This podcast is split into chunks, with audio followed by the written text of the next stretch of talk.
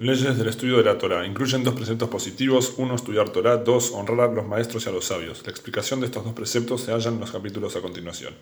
Alajá 1. Las mujeres y los esclavos están exentos del estudio de la Torah. En cuanto a un niño, su padre está obligado a enseñarle Torah, como expone, inculcarles a tus hijos a hablar de ellas, de las palabras de Torah.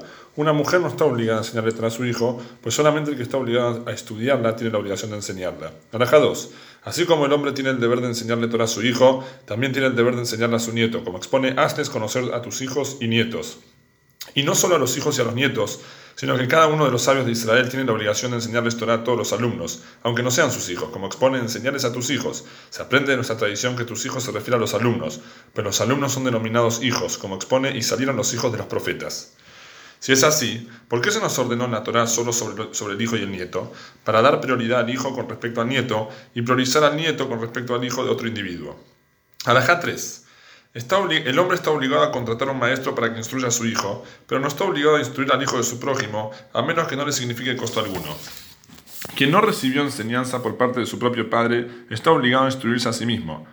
Cuando se, cuando se percate que debe estudiar, como expone, estudienlos y sean cuidadosos en cumplirlos. Y encontramos que el estudio tiene prioridad por sobre la acción, pues el estudio conduce a la acción, pero la acción no necesariamente conduce al estudio. Alajá 4. Si un hombre debe estudiar Torah y tiene un hijo al que le debe enseñar Torah y no tiene la posibilidad de estudiar ambos, por lo que tiene que elegir uno entre otro, él, tiene precedencia por sobre su hijo. Pero si su hijo es entendido e inteligente, por lo que estudiara mejor que su padre, entonces el estudio del hijo tiene prioridad. No obstante, a pesar de darle prioridad a su hijo, que el padre no se desligue del estudio, pues tal como tiene la obligación de instruir a su hijo, también está obligado a instruirse a sí mismo. Araja 5. Siempre el hombre ha de estudiar Torah y luego casarse, porque si primero se casa, su intelecto no estará libre para estudiar, porque estará ocupado por las necesidades de su hogar. Pero si su instinto se fortalece al punto de no dejarle libre el corazón para estudiar, que contraiga matrimonio y luego estudie Torah. Alajá 6. ¿Desde cuándo el padre debe comenzar a enseñarle Torah a su hijo? Desde que comienza a hablar que le enseñe la Torah que nos ordenó Moshe, es herencia eterna de la congregación y de Jacob. Y el primer versículo del Shema. Acá explica el comentario para inculcar la importancia de la Torah y la existencia de Hashem. Luego que le enseñe poco a poco algunos versículos hasta la edad de 6 o 7 años de acuerdo a las aptitudes del niño y entonces que lo lleve a, maestro, a un maestro para niños. Alajá 7. Si la costumbre de la ciudad es que el maestro de niños pequeños reciba un honorario por enseñar Torah, entonces el padre del niño debe pagarle. Está obligado a pagar por, su enseñanza hasta que el niño sepa leer toda la Torah escrita. En un lugar donde se acostumbra a enseñar la Torah escrita a cambio de una remuneración, Está permitido cobrar por enseñar, pero está prohibido cobrar para enseñar la Torah oral. Como expone, dijo Moshe, miren, les he enseñado, es decir, tal como yo he aprendido de forma gratuita, sin costo económico, y también ustedes aprendieron de mí gratuitamente, asimismo instruyan a las generaciones en forma gratuita. Si no encuentra a nadie le enseñe gratuitamente, que pague por el estudio, como expone, comprar la verdad. Acá trae el comentario así. Acá hay un interrogante, surge un interrogante. Si está prohibido cobrar para enseñar Torah oral, entonces si el maestro exige un pago, está transgrediendo esta regla. Por lo tanto, no sería correcto estudiar con él. Igualmente, el maestro puede cobrar por el tiempo que está ocupado enseñándole, el cual podría utilizar para sus otros trabajos y eso está permitido. ¿Puede uno mismo cobrar para enseñar Torah otro Torah oral? Está escrito y no la vendas, de lo cual se aprende que está prohibido cobrar para enseñar Torah, a pesar de que el maestro de uno mismo le haya cobrado por hacerlo. Entonces, en síntesis, no se puede cobrar para enseñar la Torah oral, porque así como Moshe la enseñó gratis, porque él la estudió gratis a Hashem, así también nosotros, pero eh, a pesar de que uno tiene que pagar en caso que no le quede opción a un maestro para que le enseñe a uno o a su hijo Torah oral, igualmente uno no puede cobrar para enseñar. Igualmente, esa permisión del maestro es por el tiempo que él podría dedicarse a otro trabajo. O sea, no por, no por la enseñanza en sí, sino por el tiempo. Araja 8. Todo hombre israelita tiene el deber de estudiar Torah ya sea pobre o rico, sano o enfermo, joven o muy anciano y debilitado. Incluso si es un pobre que toca las puertas pidiendo caridad, e incluso si tiene esposa e hijos y tiene que mantenerlos, está obligado a fijar un tiempo para el estudio de la Torah de día y de noche. Como expone, estudiarás Torah de día y de noche. Alajá 9. Entre los grandes de Israel hubo leñadores, aguateros y ciegos, y a pesar de ello se dedicaban al estudio de la Torah día y noche. Y fueron parte de la cadena de transmisión de boca en boca de la tradición oral que comenzó a partir de Moshe Rabbeinu.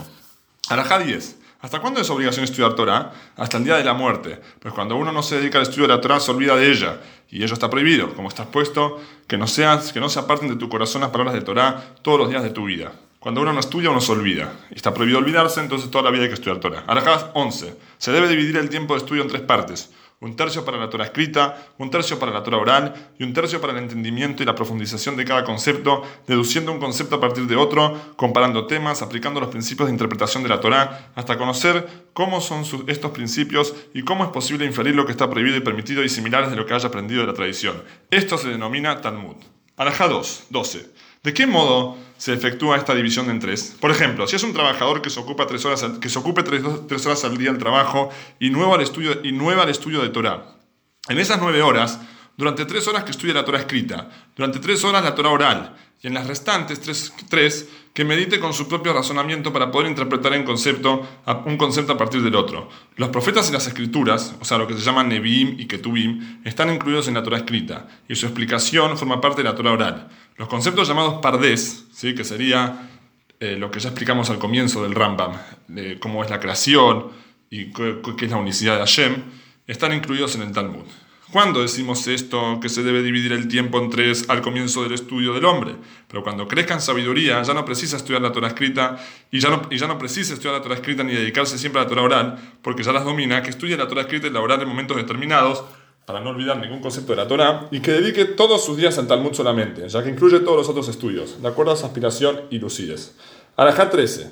Una mujer que estudió Torah tiene recompensa, pero no es como la recompensa del hombre, pues ella está exenta, y quien hace algo sin estar obligado no obtiene una, recompensa igual al que lo hace estudiando, estando obligado, sino menor. Acá explica que no tiene la presión y obligación del otro, y cuanto más esfuerzo, mayor es la recompensa. A pesar de que la mujer obtendrá una recompensa, los sabios instruyeron que el hombre no le enseñe Torah a su hija, debido a que la mayoría de las mujeres no pueden concentrarse en el estudio y podrían comprender incorrectamente las palabras de Torah y utilizarlas para banalidades debido a su pobreza de entendimiento. Acá explica, la mujer, a la inversa del hombre, se destaca más por su capacidad de consideración de los detalles generales, lo que se llama la biná, el entendimiento, que por su poder de concentración, el dat, la conciencia. Dijeron los sabios, todo el que le enseña Torah a su hija es como si le enseñara banalidades. ¿En qué caso es esto? En la Torah oral. Pero en la Torah escrita, a priori, que no le enseñe, pero si lo hace, no es como si le enseñara banalidades. Cabe decir, más allá de que la mujer tiene la obligación de saber las alajot, las leyes, y por eso tiene que estudiar Torah, y también tiene que saber sobre Hashem, entonces también tiene que estudiar el Hasidut y profundizar, etcétera, etcétera. También sabemos que el Rebbe instruyó, especialmente hoy en día, que igual ya está expuesto el conocimiento de, de todo, tenemos internet y tenemos un montón de cosas, que puede hacer que una mujer, cualquiera, pero también una mujer, acceda a, a conocimientos que no son acorde a la Torah, y eso, si ella no tiene conocimientos de la Torah, eso puede interferir negativamente en, el, en, la fe de la Torah y muchas otras cosas que tienen que ver con el judaísmo. Por eso, el Rebbe instruye a que hoy en día las mujeres también estudien Talmud, etc., pero como todo, tiene que ser en un contexto adecuado.